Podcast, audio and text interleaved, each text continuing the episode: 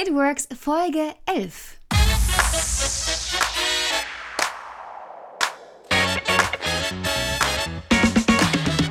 Hallo und herzlich willkommen zu einer neuen Folge von It Works New Work Konzepte mit Alissa Stein.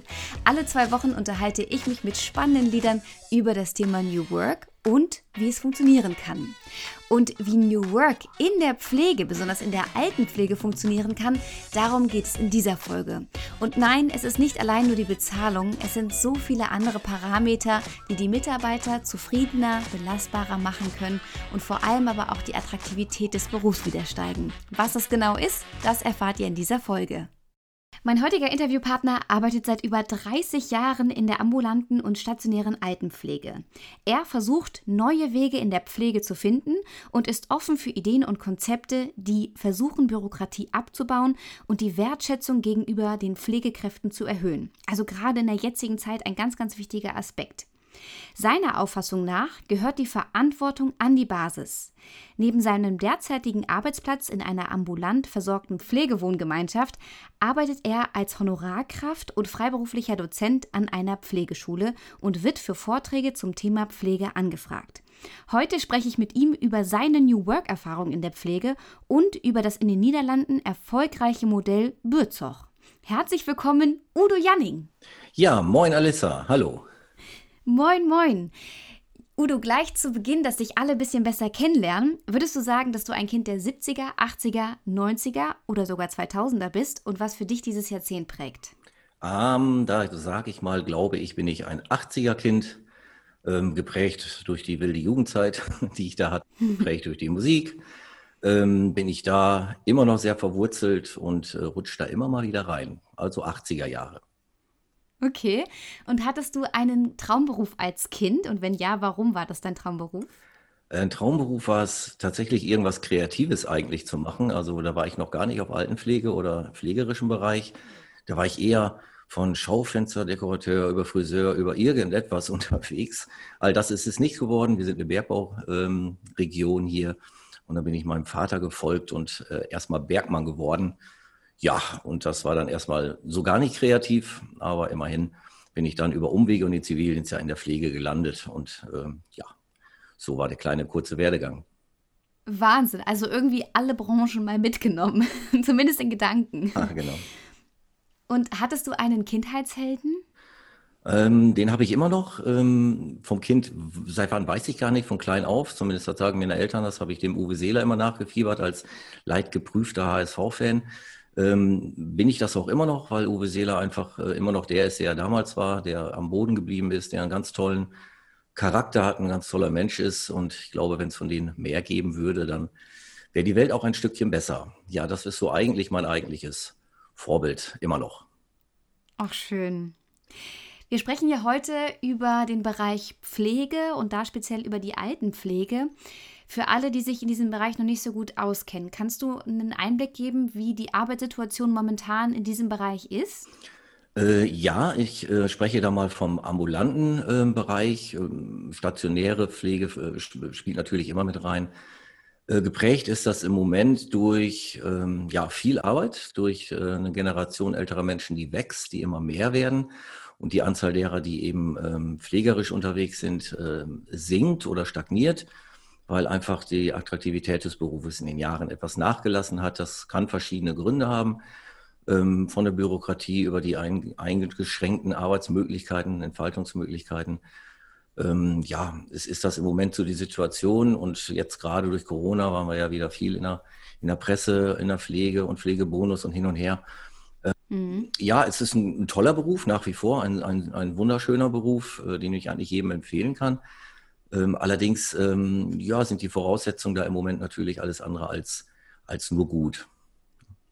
Wie kann denn New Work da ansetzen? Also welche Bereiche müssten revolutioniert werden?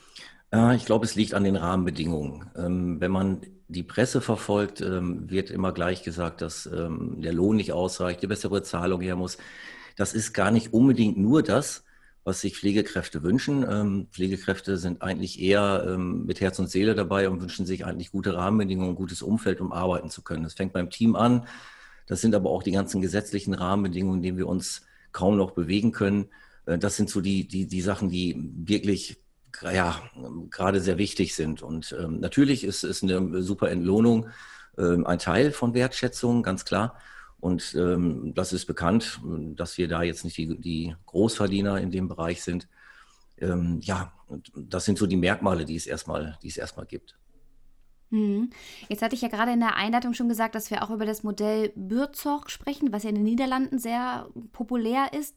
Kannst du erklären, worum es dabei geht, wofür auch dieser Begriff steht und welche Aspekte damit aufgegriffen werden? Mhm. Ja, Bürzog ähm, aus, aus den Niederlanden ähm, bedeutet eigentlich äh, übersetzt, also das, die Stelle Bürt ähm, wird oft hier in Deutschland als Nachbarschaftshilfe verstanden, umschreibt das nicht ganz richtig ähm, Bürt ist eigentlich so das intime Umfeld, das soziale Netzwerk, ähm, die Heimat des, des ähm, zu Versorgenden, da wo er wohnt, da, da wo er sich auskennt, wo er einfach leben will. Und das bezieht eigentlich alle sozialen Komponenten mit ein. Ähm, und Sorg ist eben die Sorge darum, ähm, den in diesem Umfeld auch möglichst zu belassen und ihn nicht noch im Alter ähm, ja, irgendwo zu verpflanzen und ähm, da rauszureißen aus seinem gewohnten Umfeld. Und so ist Bürzog eben ähm, ja die Sorge darum, dass der Mensch wirklich mit allen seinen Facetten ganzheitlich in seiner Umgebung ähm, aktiv ähm, ähm, versorgt wird. Das ist das eigentlich. Und in den Niederlanden äh, sind die seit 2007 circa unterwegs mit dem Modell. Josse Block hat das Ganze ja ins Leben gerufen ähm, als, als Krankenpfleger, der ähnliche bürokratische Hürden dort hat und äh, wie wir die haben. Man kann das vergleichen wir haben immer so das Gefühl, dass die Niederländer oder Holländer ähm, uns da weit voraus sind, innovativ sind. Ähm, ja, in bestimmter Weise sind sie das. Sie sind einfach offener für Neues und probieren ganz gerne mal was aus. Ähm, und trotzdem habe ich, äh, nachdem ich ihn kennengelernt habe, ähm, auch gemerkt, dass in Holland die Mühlen genauso träge malen wie bei uns. Also, dass die gleichen Arbeitsbedingungen herrschen wie bei uns. Und zu dem Zeitpunkt damals eine große Welle an Austritten aus der Pflege raus war. Ähm, die sich einfach selber schützen wollten dann auch, weil die die ähnlichen Rahmenbedingungen eben hatten, wie wir sie hier jetzt haben. Mhm. Und was genau kann dieses Modell für die Arbeitnehmer verändern? Ähm, ja, Bürzog ist, ist hierarchiefrei. Also die arbeiten ohne, ohne Hierarchie. Und das ist erstmal das, was das ganze Ding ausmacht. Wir sind es ja hier in Deutschland gewohnt, äh, hierarchisch zu arbeiten, mit Leitungskräften in der Pflege, mit Pflegedienstleitung, Geschäftsbereichsleitung, all das in, in den Niederlanden und der Josse Block hat gesagt, es, es muss ohne gehen, weil das ansonsten kann der Mitarbeiter ähm, sich nicht frei entfalten. Das heißt, er wird immer ausgebremst. Mitarbeiter haben ja nicht nur die Fähigkeit zu pflegen, sondern steckt ja viel, viel mehr in denen. Und das lassen sie, können sie im Moment gar nicht, hier in Deutschland gar nicht rauslassen. Und er hat gesagt, das behindert einfach das Ganze. Und ich für meinen Teil entwickle dieses Konzept Bürzog und versuche einfach da als Arbeitsweise eben hierarchiefrei zu arbeiten, alle Mitarbeiter auf eine Stufe zu stellen und alle im Konsens entscheiden zu lassen. Und so können die auch ihren eigenen Weg beschreiben, ihre Rahmenbedingungen selber anpassen. Ähm, das ist sehr verantwortungsvoll, das ist aber auch eine große Vertrauensgabe. Ähm, und da müssen die Mitarbeiter mit umgehen können. Das tun sie dann auch. Man sieht das ja in den Niederlanden, wie das stetig wächst. Und ähm, das ist so der große Unterschied, dass sie eben frei arbeiten können und das Ganze auch in Zeit einteilen. Das ist bei uns ja starr in Module gepackt in Holland hat man das nicht. Ähm, die haben das abgeschafft bei Bürzog, sondern arbeiten wirklich nach Zeit und schauen, wie viel Zeit brauche ich für den Menschen, um ihn komplett und ganzheitlich, tatsächlich ganzheitlich zu versorgen, indem ich seine kompletten sozialen äh, Netzwerke checke, indem ich alles wirklich abscanne und gucke, wo bewegt er sich, was hat er für Ressourcen und die Zeit spielt da in dem Sinne die Rolle, weil ich einfach hingehe und sage in, bei Bürzog, ich versuche einfach diese Zeit, die ich mit ihm verbringe, die er braucht, auf ein Minimum zu reduzieren. Ähm, und hm. das wiederum heißt, ich muss diesen Patienten aktivieren, was in unserem System ähm, nicht unbedingt so äh, erfolgreich durchgeführt werden kann. Das sind so okay. Unterschiede. Wie weit ist denn das Modell jetzt generell zum einen in den Niederlanden, aber auch hier schon bei uns verbreitet? Äh, in den Niederlanden ist, ist sehr verbreitet. Also seit 2008 bis jetzt ähm, sind da also weit über 1000 Pflegeteams entstanden. Ähm, dort sind, ich glaube, mittlerweile über 90.000 Patienten, die dort so versorgt werden nach diesem Schema. Und die Zahl ist also permanent steigend und dadurch natürlich auch in vielen anderen Ländern interessant geworden. Ich glaube, in 26 bis 28 Ländern ist er im Moment aktiv. Dort wird das auch umgesetzt. Und wir natürlich als Nachbarland sehr spät merkwürdigerweise aufgesprungen auf den Zug. Ähm, versuchen es hier auch gerade zu machen. Ähm, natürlich können wir jetzt nicht die Gesetze einfach umgehen oder biegen, sondern Ähm, wir machen das in Form eines, eines äh, Modellprojektes, einer Projektstudie, die wir mit zwei Universitäten zusammen durchführen, mit zwei Hochschulen. Und die uns hier bei uns in diesem Kreis, hier in Nordrhein-Westfalen, im Kreis Steinfurt, wo ich jetzt hier lebe und wo wir das machen, dann einigen Teams gestattet ist, eben so zu arbeiten, eins zu eins und das umzusetzen. Äh, und das mhm. gucken wir dann zwei Jahre lang, um das dann zu evaluieren und zu schauen, ähm, wie ist das mit der Zufriedenheit der Bewohner, wie ist das mit der, Pati äh, mit der Mitarbeiterzufriedenheit und vor allen Dingen auch, was kostet der ganze Spaß? Ist es teurer geworden? Ist es günstiger geworden? All das wird gerade festgestellt hier in Deutschland. Die Anfrage von, von deutschen Pflegeteams werden immer mehr. Also es gibt mhm. viele jetzt auch ganz neu und frisch äh, aus deiner Richtung und München ähm, haben wir eine Anfrage. Auch dort möchte sich ein Bürzog-Team gründen.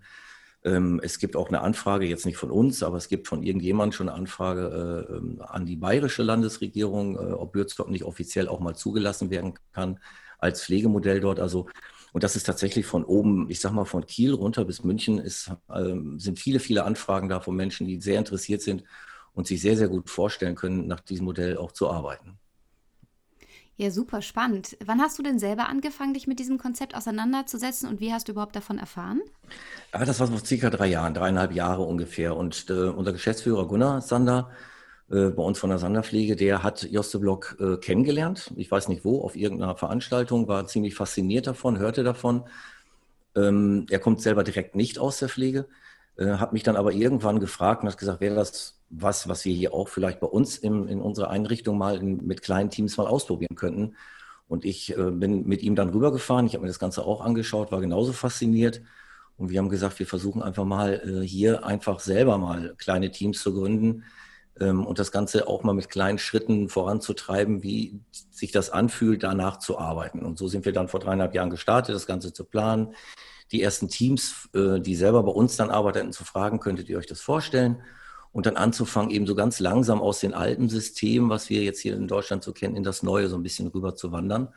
Und ähm, da sind auch Teams jetzt durchaus schon seit zwei Jahren unterwegs. Ach, spannend. Ja, kommen wir mal tatsächlich zu der Einführung, also wenn man sich dann dafür entscheidet, das zu machen. Was glaubst du, wie lange dauert denn tatsächlich dieser Prozess von der reinen Idee zu, über die Umsetzung, bis man es dann wirklich final eingeführt hat? Ähm, ganz unterschiedlich. Also jedes Team hat ein anderen Charakter. Und in Holland hat man nicht umsonst gesagt, die Teams dürfen nicht größer sein als 10 bis 12 äh, Teammitglieder, weil ansonsten ist zu viel Wachstum da, es wird zu groß und es bleibt nicht intim und so. Und, und da mussten wir uns erstmal dann orientieren, zu sagen, wir müssen Kleinteams formen. Ähm, das größte Problem ohnehin bei Bürzorg äh, ist nicht die Arbeitsweise, die sich ja gar nicht groß verändert. Wir pflegen halt ganz normal weiter. Aber ähm, der Kopf ist das größte Problem. Also sich frei zu machen von dem äh, Erfüllen von Aufgaben, Abarbeiten, von, ein, von, von vielen Modulen, die auf unserer Liste stehen, von vielen Aufgaben und vertraglichen Dingen hin, dazu wieder selber mitzudenken, zu gucken, was braucht der Patient jetzt hier wirklich gerade in diesem Augenblick und das dann auch umzusetzen. Und dann auch noch im Kopf ähm, kompromissbereit sein, weil ich habe eben schon gesagt, die entscheiden äh, im Konsens. Da sind im Team eben alle dafür oder alle dagegen, weil Joste Block mir auch mehrfach deutlich gesagt hat, es gibt nichts Schlimmeres, als stehen zu bleiben. Also wir müssen immer weitergehen. Das Team darf auch gerne mal eine falsche Entscheidung treffen. Dann kann es in die andere Richtung wieder gehen. Aber ihr müsst euch immer bewegen. Und das kennen wir in Deutschland nicht so. Hier wird viel diskutiert, hier wird viel gesprochen, aber wenig direkt angepackt. Und das ist so vom Kopf mhm. Das, was einige Teams sehr schnell umgesetzt haben, die waren nach einem halben Jahr schon richtig in der Spur. Ähm, und andere Teams tun sich da total schwer, wo man gemerkt hat, okay, jetzt ist kein, keine Leitung, kein Chef, sage ich mal, mehr da. Äh, es hat in einigen Teams dazu geführt, dass man längst äh, schwellende alte Konflikte nochmal aufgebrochen hat untereinander, weil man sich jetzt mal richtig die Meinung geigen konnte. Ähm, ja, und so ist das ganz verschieden. Es gibt Teams ähm, wirklich, die sehr schnell in der Spur sind, die das sehr schnell umsetzen, ähm, die anderen, die sich damit noch sehr, sehr schwer tun. Es gibt Mitarbeiter, die sagen, ich steige hier wieder aus. Ich, ich äh, merke für mich selber, ich möchte nicht selber entscheiden. Ich möchte keine Verantwortung im Team so übernehmen, dass ich Entscheidungen fällen muss. Ähm, ich möchte geleitet und geführt werden und ich arbeite meine Punkte ab und gehe dann auch ganz sicher nach Hause mit dem Wissen, ich habe das gut getan. Die haben wir auch gehabt, wo die gemerkt haben, wir können uns nicht darauf einlassen. Und bei anderen äh, klappt es eben genau äh, im Gegenteil sehr, sehr gut. Die sind, äh, sind begeistert und sagen, ich kann endlich mitgestalten. Ähm, ich, ich kann mich äh, auf einer Ebene mit meinen Kollegen sehen. Wir können darüber frei diskutieren.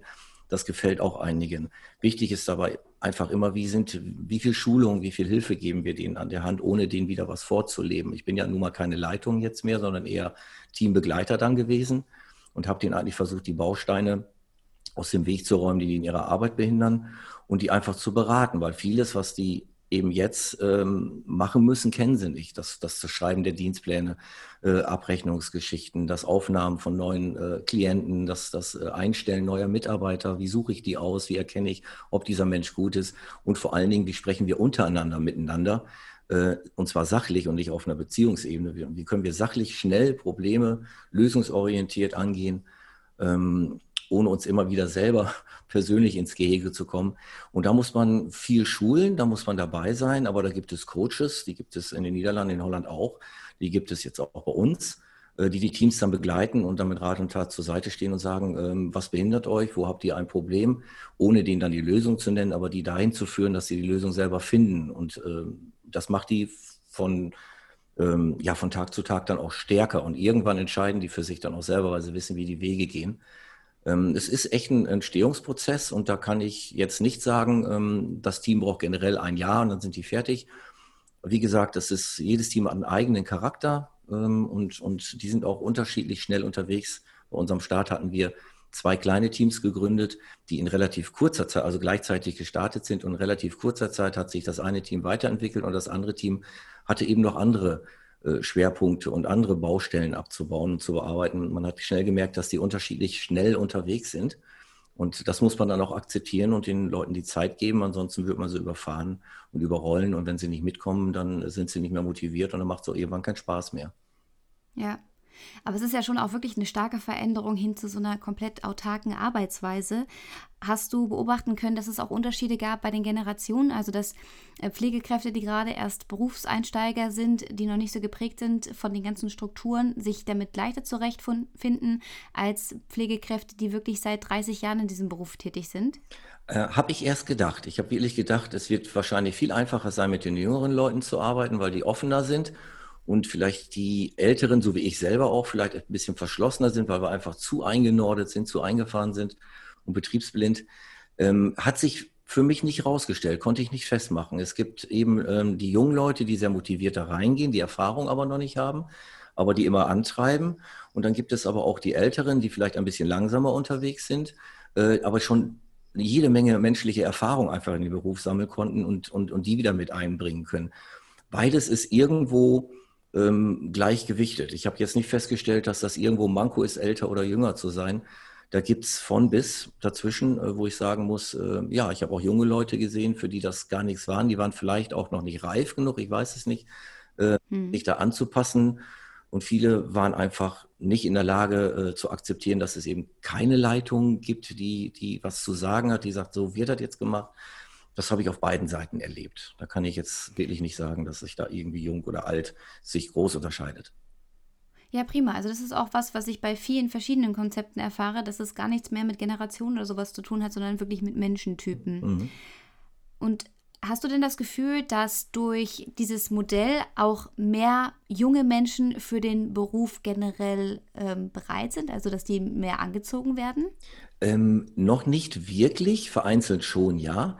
Ich glaube aber, dass das kommt. Und da ähm, schaue ich einfach ins Nachbarland rüber, eben nach Holland, äh, wo das tatsächlich der Trend ist, wo das wieder eine, eine, eine, größere Wertschätzung erfahren hat durch dieses Modell und tatsächlich wieder sich mehr junge Leute auch diesem Beruf wieder zuwenden, ähm, der ja doch in der Wertschätzung ein bisschen arg gesunken ist in den letzten Jahrzehnten, sage ich mal. Das ist tatsächlich ein Trend, den man in den Niederlanden sehr deutlich schon erfährt.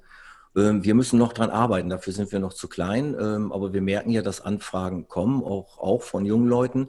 Und ich merke das vor allen Dingen, wenn ich in der Schule oder irgendwo unterrichte, äh, dass immer mehr junge Menschen danach fragen, ob man dieses Modell mal besprechen könnte, weil man es gehört hat und weil sich das erstmal sehr, sehr attraktiv anhört.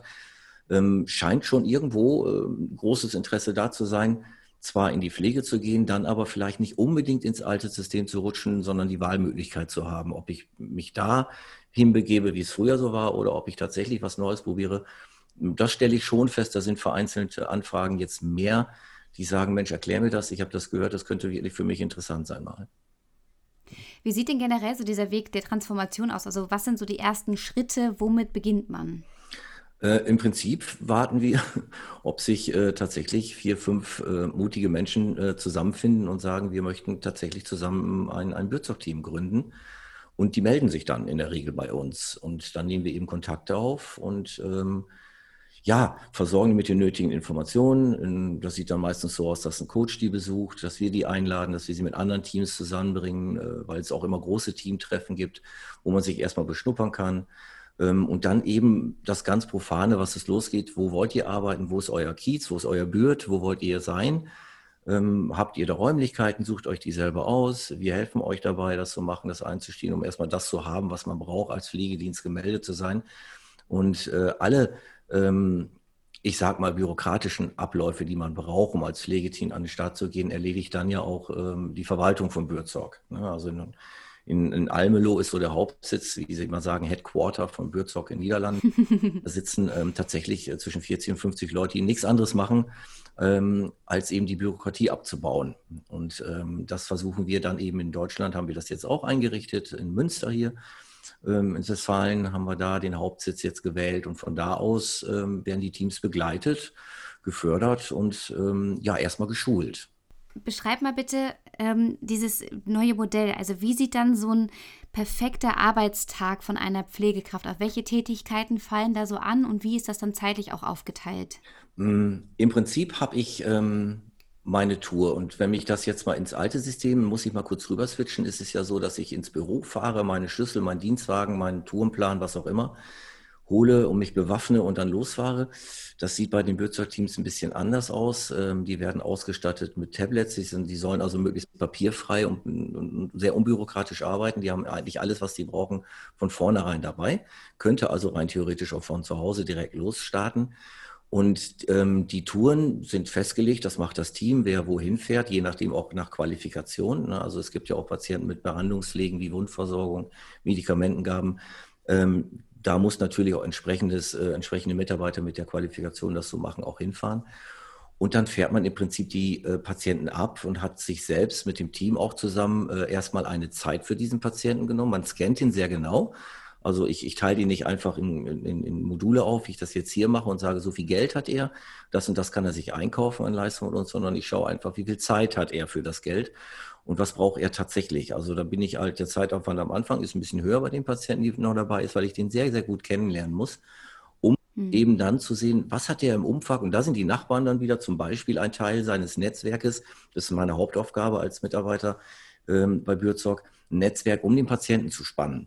Ne, die haben da jetzt, das wäre zu theoretisch jetzt so ein Zwiebelmodell gebildet, ähm, egal, aber es, wir bauen ein Netzwerk um den Patienten und ich bin so der, der Verwalter dieses Netzwerks. Ich schaue, was hat er für Menschen äh, in seiner Umgebung, die vielleicht helfen könnten, ihn zu versorgen.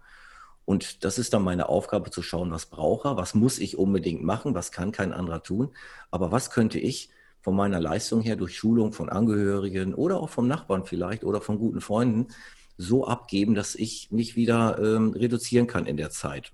Und diese Zeit brauche ich eben für jemand anders, der gerade mehr Zeit braucht. Also ist das für mich immer so ein Zeitmanagement-Faktor.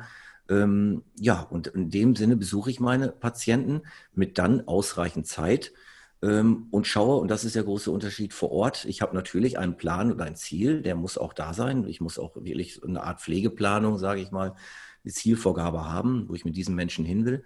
Aber wenn das an diesem Tag nicht möglich sein sollte, weil irgendetwas anderes gerade wichtiger ist, dann bin ich auch so frei und kann das vor Ort entscheiden, dass jetzt eben andere Sachen wichtiger sind. Und das kann tatsächlich auch einfach das Gespräch sein, ohne irgendeine pflegerische Leistung zu erbringen, weil ich merke, dass der Patient ja, ähm, heute das dringend braucht und auch wünscht. Und dann ähm, war es eben früher das Problem, dass ich dann in der Zwickmühle saß. Und wenn ich darf, habe ich selber erlebt, ein kleines Beispiel. Ich nenne die mal Frau Müller, die ich tatsächlich mittwochs immer, also im alten System angefahren habe nach Hause und habe sie morgens duschen müssen. So war auch der Auftrag. Und ich hatte dafür circa 30 Minuten Zeit. Mhm. Ähm, Frau Müller war eine ganz liebe. Ähm, die wusste, dass ich immer Stress habe und damit sie mit mir nochmal ein Wort wechseln kann, hat sie sich immer schon sehr gut vorbereitet. Das Morgen schon bevor ich kam, hat sie sich schon entkleidet im Badezimmer, äh, schon nackend auf den Stuhl, auf den Tusch, mit Handtuch um. Und wenn ich reingestürmt kam und wir uns begrüßt hatten, konnte ich auch gleich loslegen.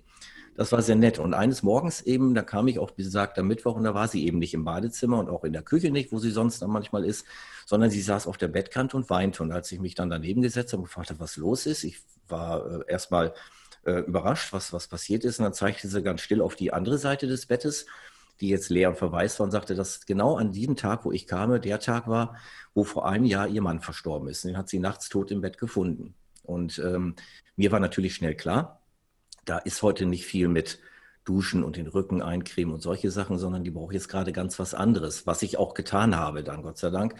Ähm, wir haben gesprochen, wir haben einen Kaffee getrunken und wir haben sogar ein paar Fotos aus dem Fotoalbum angeschaut von ihr. Und so nach 30, 35 Minuten, als die Zeit für mich dann auch ein bisschen enger wurde, war sie aber sehr aufgefangen dadurch und hat sich auch bedankt für das Gespräch. Und ich hatte auch ein gutes Gefühl, das schlechte Gefühl kam im Auto, weil ich nicht wusste, was kann ich denn jetzt abrechnen? Irgendwie kann ich doch jetzt gar nichts abrechnen. Ich habe weder Ganzwaschung noch irgendetwas da gemacht. Ähm, sie hat mir sogar angeboten, hak's doch einfach ab. Das wäre aber im alten System ganz klar ein Ver Ver Verrechnungsbetrug. Ich habe die Leistung nicht erbracht und unterschreibe es trotzdem. Kann ich nicht machen. Könnte aber sein, dass ich jetzt gar nichts abrechne und sage, ich habe die Leistung nicht erbracht, ich habe nur gesprochen. Ich aber dann von meinem Chef vielleicht Ärger kriege, der sagt, Mensch, du bist Fachkraft und hast 30 Minuten rumgeredet irgendwo. Ja, klar. Für dich überhaupt gar kein Geld bekommen.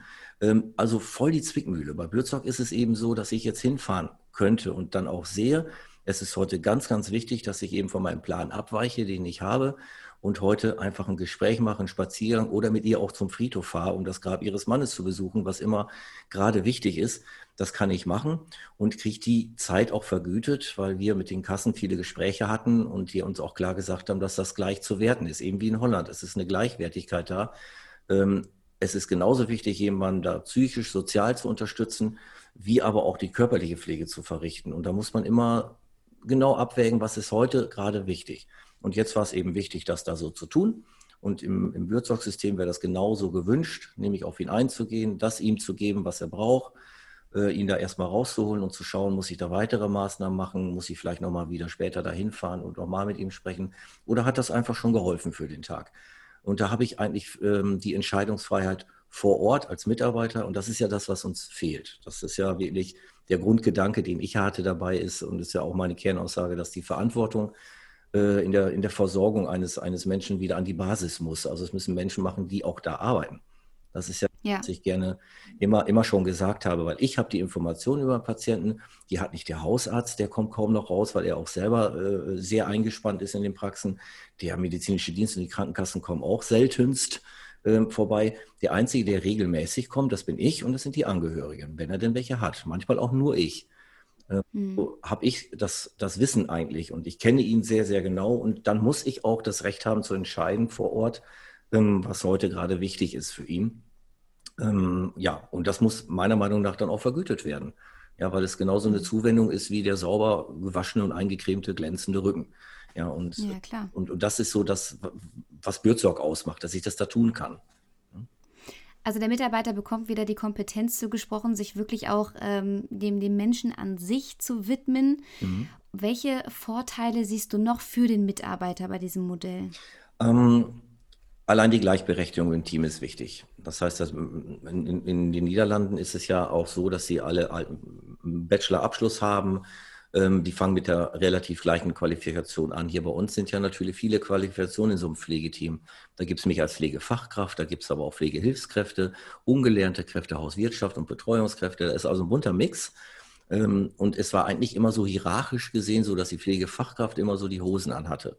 Ich, ich, ich fühlte mich allwissend. Und ich hatte auch die größte Kompetenz, weil ich ja auch das, äh, das Examen hatte und so weiter und so fort. Jetzt stehen alle Mitarbeiter auf einer, auf einer Linie, ja, auf, einer, auf, einem, auf einem Podest. Keiner ist dem anderen vorgeschaltet oder übersteht. Und der Effekt ist total toll, ähm, dass man plötzlich Informationen kriegt von Menschen, die vielleicht in der Betreuung oder Hauswirtschaft da sind, die ich super verarbeiten kann, weil ich jetzt nicht nur seine Wunde oder seinen Rücken betrachten muss, sondern das ganze Umfeld von ihm. Und da brauche ich auch diese Informationen von eben Hauswirtschaftskräften, von eben Betreuungskräften, die ganz andere Einblicke in das Leben von diesen Menschen haben. Und das ist eben das, was mich als Mitarbeiter total, ja, immer wieder so positiv anfixt, weil ich immer merke, dass ich mit denen ganz andere Gespräche jetzt führe, wo die sich sonst ausgeklinkt hatten, ach, da geht es um Pflege, da habe ich nichts mit zu tun. Jetzt sind, die, jetzt sind die dabei. Ne? Und ein mhm. Manko damals von dem medizinischen Dienst der Krankenkassen war, dass das die große Gefahr von dem System ist, dass eben auf einmal ungelernte Kräfte, die gar nichts mit Pflege zu tun haben, über pflegerische Maßnahmen entscheiden können, weil wir ja gleichberechtigt sind und im Konsens entscheiden.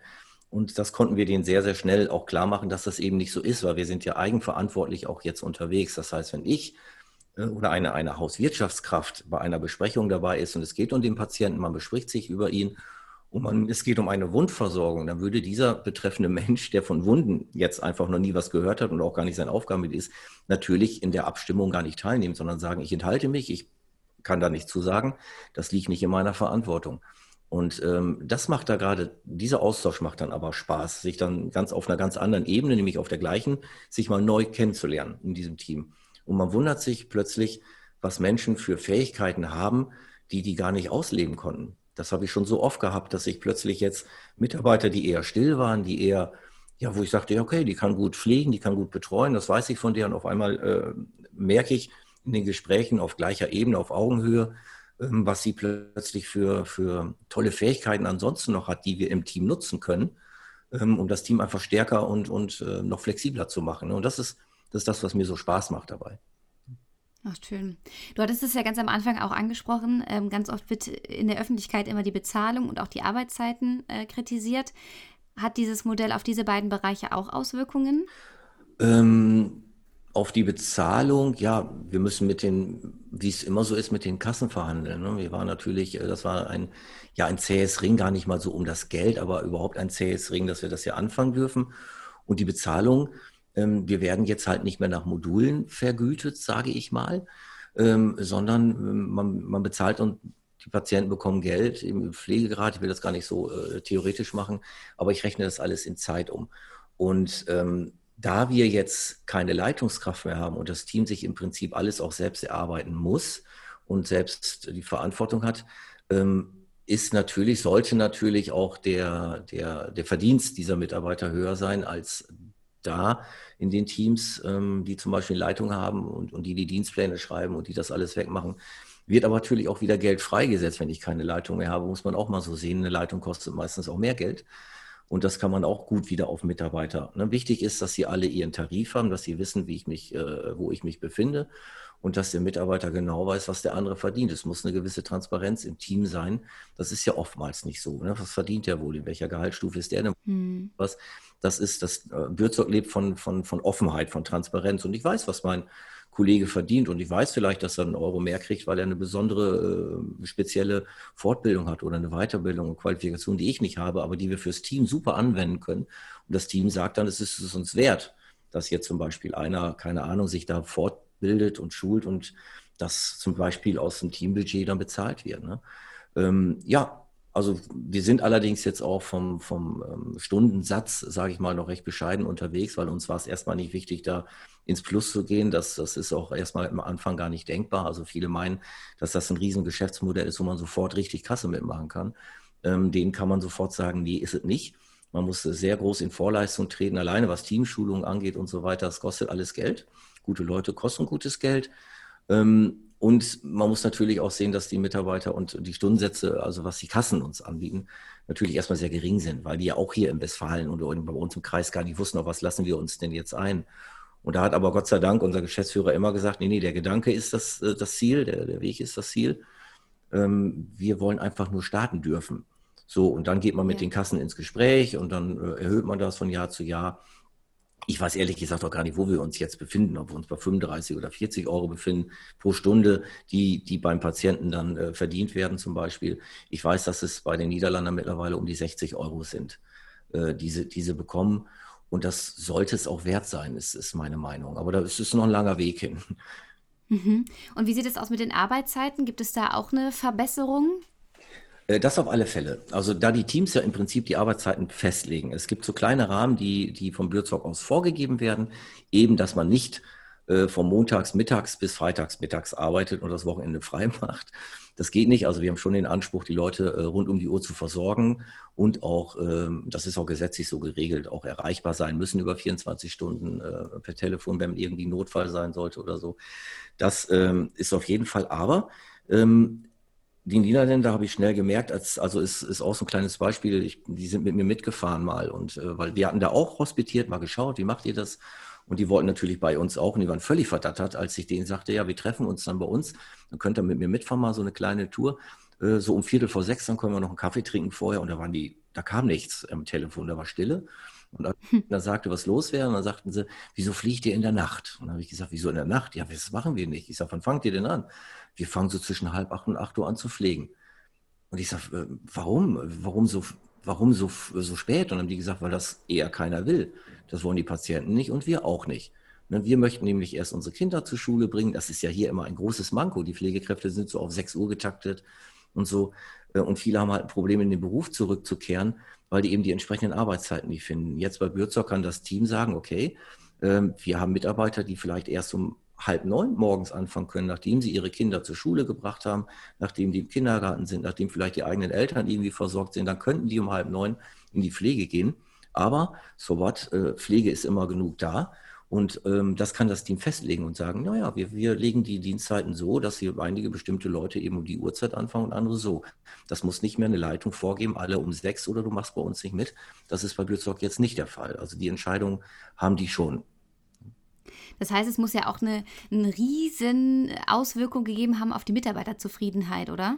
Äh, ja, die haben wir mal abgefragt. Also ich, ich, rede dabei bei, bei uns in der Sanderpflege irgendwie so zu dem Zeitpunkt von 1500 bis 1700 Mitarbeitern, sage ich jetzt mal. Und wir haben mal alle im, im, im Herkömmlichen gefragt und haben auch alle äh, mit den gleichen Fragestellungen die Bürzog-Teams natürlich mit eingezogen, die sich bis dahin bei uns schon gegründet hatten. Und da war die äh, Zufriedenheit wesentlich höher. Ne, und Toll. merkte schon, dass die sich einfach irgendwie freier fühlen. Ne, die waren nicht mehr, die konnten es am Anfang gar nicht so fest, weil sie sagten, wir sind so ein bisschen runterkommen, wir sind nicht mehr so gestresst, so giftig, wir haben nicht mehr so einen Druck im Nacken. Äh, das fühlt sich alles ein bisschen, bisschen freier und lockerer alles jetzt, jetzt an. Und ähm, die waren zufrieden, aber sie sagten, Mensch, und ich kann meine Meinung kundtun und ich kann direkt auch Rahmenbedingungen ändern ähm, vom Team, was Arbeitszeiten angeht. Äh, ich kann wirklich auch sagen, ich habe einen Mitarbeiter, ähm, der eingestellt werden möchte, ich finde ihn gut, dann können wir das selber äh, in, in, die Wege leiten. Und diese ganze Verantwortung, die die plötzlich hatten, wo einige immer sagen, die Angst haben, oh, das ist mir zu viel Verantwortung, fanden die wiederum total toll und sagten, super, ähm, ich habe immer gemerkt, dass ich keinen Einfluss mehr habe auf Pflegeabläufe, auf Teamabläufe. Jetzt habe ich die Möglichkeit, hier mitzumachen. Und das gefällt vielen einfach gut. Wie sieht es denn aus? Also, weil es hört sich jetzt ja alles wunderbar an, aber es gibt natürlich auch Hürden, sonst würde das ja jeder, jede Einrichtung sofort umsetzen. Was sind diese Hürden? Genau, also die Hürden sind ja, wenn wir es eins zu eins tatsächlich machen würden, in Deutschland ist es halt eben gesetzlich noch nicht möglich, ohne Leitung zu arbeiten. So. Ähm, das heißt, wir müssen nach wie vor Leitungskräfte melden. Das ist gesetzlich eben so. Wir können jetzt nicht einfach Gesetze mal eben schnell aushebeln oder innerhalb für uns zu sagen, äh, äh macht da mal eine Ausnahme man muss sich immer in dieser, dieser ganz normalen Gesetzeslage auch erstmal fortbewegen. Und die, das sind natürlich immer Hürden, die auch äh, äh Teams am Anfang haben.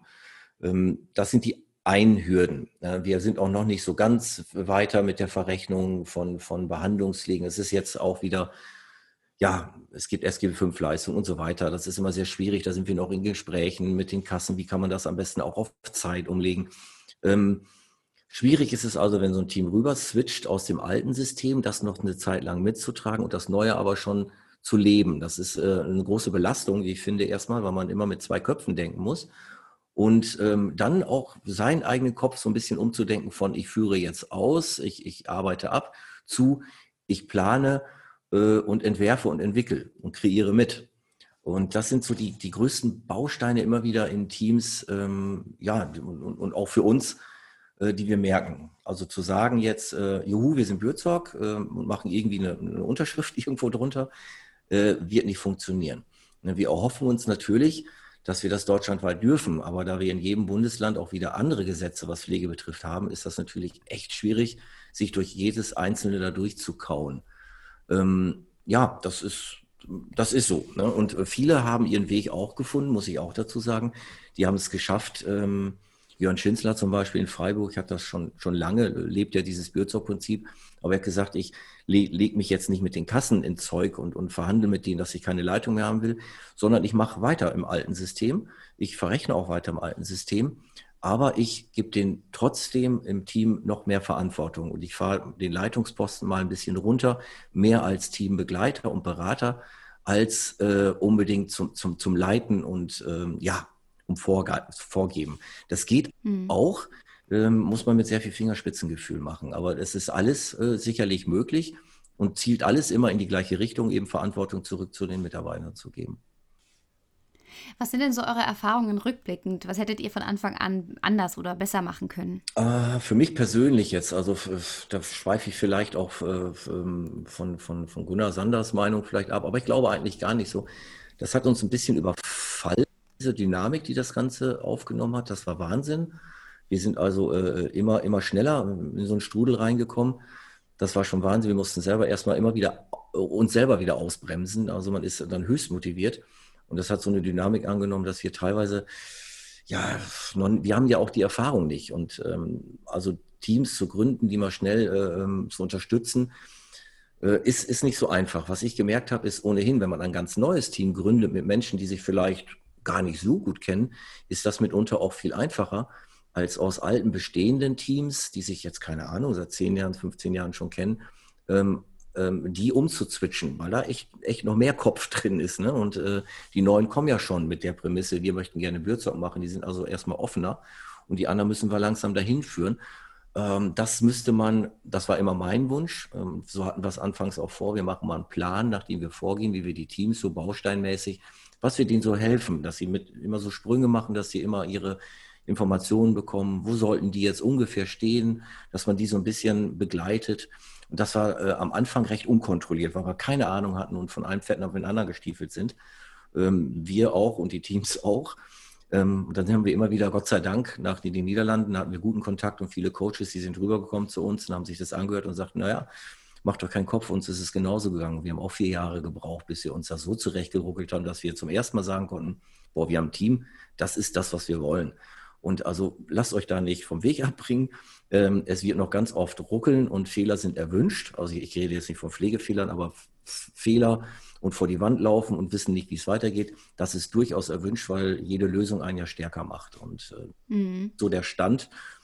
Und alle hoppeln so durch die Gegend gerade und einige machen das wirklich schon sehr, sehr, sehr, sehr gut und andere finden sich jetzt gerade erst. Und das hätte ich gerne ich glaube im Nachhinein, äh, wenn ich die Uhr zurückdrehen könnte, würde ich da nochmal im Vorfeld mehr Planung reinstecken, bevor ich das erste Team frage, dass ich mir wirklich einen Plan mache, was brauchen die wirklich jetzt von mir? Was, was, was werden die für Informationen brauchen? Was muss ich denen beibringen?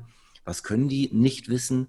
Äh, und was können die vielleicht super, das brauche ich denen gar nicht beibringen, dass ich da nochmal einen besseren Übersicht, einen besseren Plan habe, aber ich kam halt aus, äh, zu dem Zeitpunkt logischerweise auch nur aus, was heißt nur, aus der Pflege und nicht aus dem Coaching oder aus der Begleitung oder aus der Therapie oder sonst irgendwo einem psychologischen Beruf. Von daher war das alles, ähm, ja, war das echt so eine Findungsphase, da mussten wir auch erstmal durch. Und das würde ich schon ein bisschen besser planen wollen. Äh, jetzt ist es mittlerweile so, dass die Teams von vornherein auch geschult, geplant werden. Jetzt gibt es Module, die die äh, sich abrufen können, wo, wo, wo Grundwissen aufgebaut wird, wo diese ganze Philosophie äh, denen so vermittelt wird, dass sie auch verstehen, warum wir das machen. Ähm, in, am Anfang hatten wir auch ein paar, die sind einfach mitgelaufen, hörte sich toll an. Ey, ich kann machen, was ich will, ich habe keinen Chef mehr. So. auch, auch, ein bisschen gefährlich. Ähm, aber jetzt wissen wir, dass wir die Teams von vornherein sehr, sehr gut aufklären, was es bedeutet, äh, ein neues Pflegemodell ähm, wie Bürzog zum Beispiel zu machen. Ja, und ähm, da, da, geht es jetzt schon etwas einfacher von der Hand, das merken wir schon. Okay, ja gut, aber so ist es ja häufig. Ne? Ich meine, Veränderung kommt nicht von heute auf morgen, das ist einfach ein Prozess. Mhm. Welche Kosten verursacht denn so eine Transformation? Oh, das kann ich, da, da, muss ich raten, ehrlich gesagt, weil ich ja jetzt echt der Pfleger und Begleiter bin und nicht der Geschäftsmann. Ähm, es verursacht auf jeden Fall Kosten und die sind, glaube ich, nicht so, dass man denkt, dass man mal eben Tausende ausgibt. Aber ich glaube, das weiß auch jeder, der einen Pflegedienst führt und innehat, ähm, dass das Kosten verursacht, wenn man überlegt, dass man Mitarbeiter schulen muss, dass das Know-how da sein muss, dass die alle Tablets brauchen, dass Programme eingekauft werden müssen, die erstmal wie bei uns aus dem Holländischen übersetzt werden müssen, äh, Schnittstellen müssen geschaffen werden und so weiter und so fort, Genehmigung eingeholt werden. Das kostet erstmal Geld. Ähm, also derjenige, der dann sagt, ich switch mal eben um, äh, und macht das jetzt auch, will das jetzt auch machen. Das kostet erstmal Geld.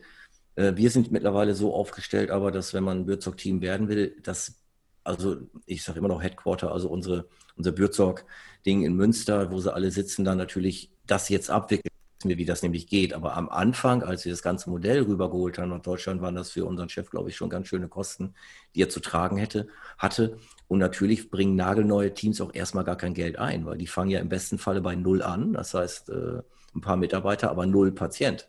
Die bereiten ja. vor und verdienen dann erst irgendwann ihr Geld. Ähm, ja, und das ist natürlich verursacht das Kosten, wenn man erstmal ein Auto kauft, was nicht fährt. So.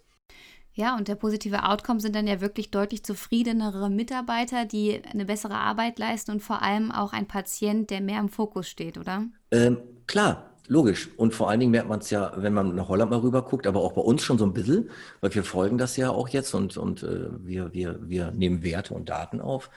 Ähm, na klar, die, die, die Krankheitsquote in Niederlanden war extrem hoch in der Pflege. Die waren viel, viel krank und das, das verursacht Kosten. Mittlerweile sind die dann erst runter von 8 auf 6 Prozent, äh, dann sind die jetzt runter auf 4 Prozent. Das war aber 2017 waren das die Zahlen. Ich weiß gar nicht, wie sie jetzt sind.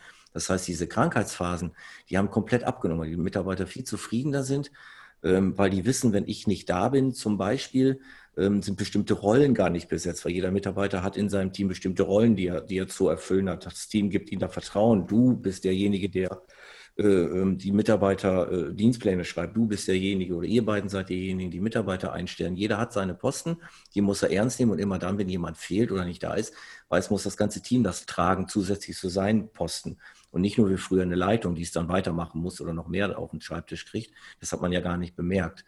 Also ist da auch die Verantwortung sich und dem Team gegenüber viel mehr gewachsen. Die sagen auch, wenn man krank ist, man krank, ohne Frage. Aber man hat schon gemerkt, dass diese Motivation zur Arbeit zu gehen eine ganz andere geworden ist bei diesen Teams. Die sagen, ja, weil, weil das auch Sachen sind, auf die wir uns wieder freuen. Und ich weiß, dass ich dem Team wichtig bin. Früher war ich vielleicht in Anführungsstrichen nicht qualifiziert genug, um, um so wichtige Pflegen zu machen, sondern vielleicht in Anführungsstrichen nur eine Betreuungskraft oder Haushälterskraft. Heute bin ich aber, äh, habe ich aber die Kassenführung inne von diesem Team und da muss ich jeden Tag ran und ich muss also an dem Tag da sein. Ansonsten kann das nicht laufen und wir haben, wir können nicht weitergehen. Ne, von mhm. ist das so ein positiver Druck, der da erzeugt wird, sagen wir so, so, so ein Flow, in den die reingeraten. Und das merkt man schon deutlich, dass die Leute wirklich belastbarer wieder sind, also im positiven Sinne. Ähm, dass sie einfach, ähm, ja, kontinuierlicher da sind, als das schon mal war, wo man dann wirklich schon völlig gefrustet in der Pflege mal irgendwann gesagt hat, mein Rücken tut so weh, ich bleibe jetzt erstmal eine Woche zu Hause.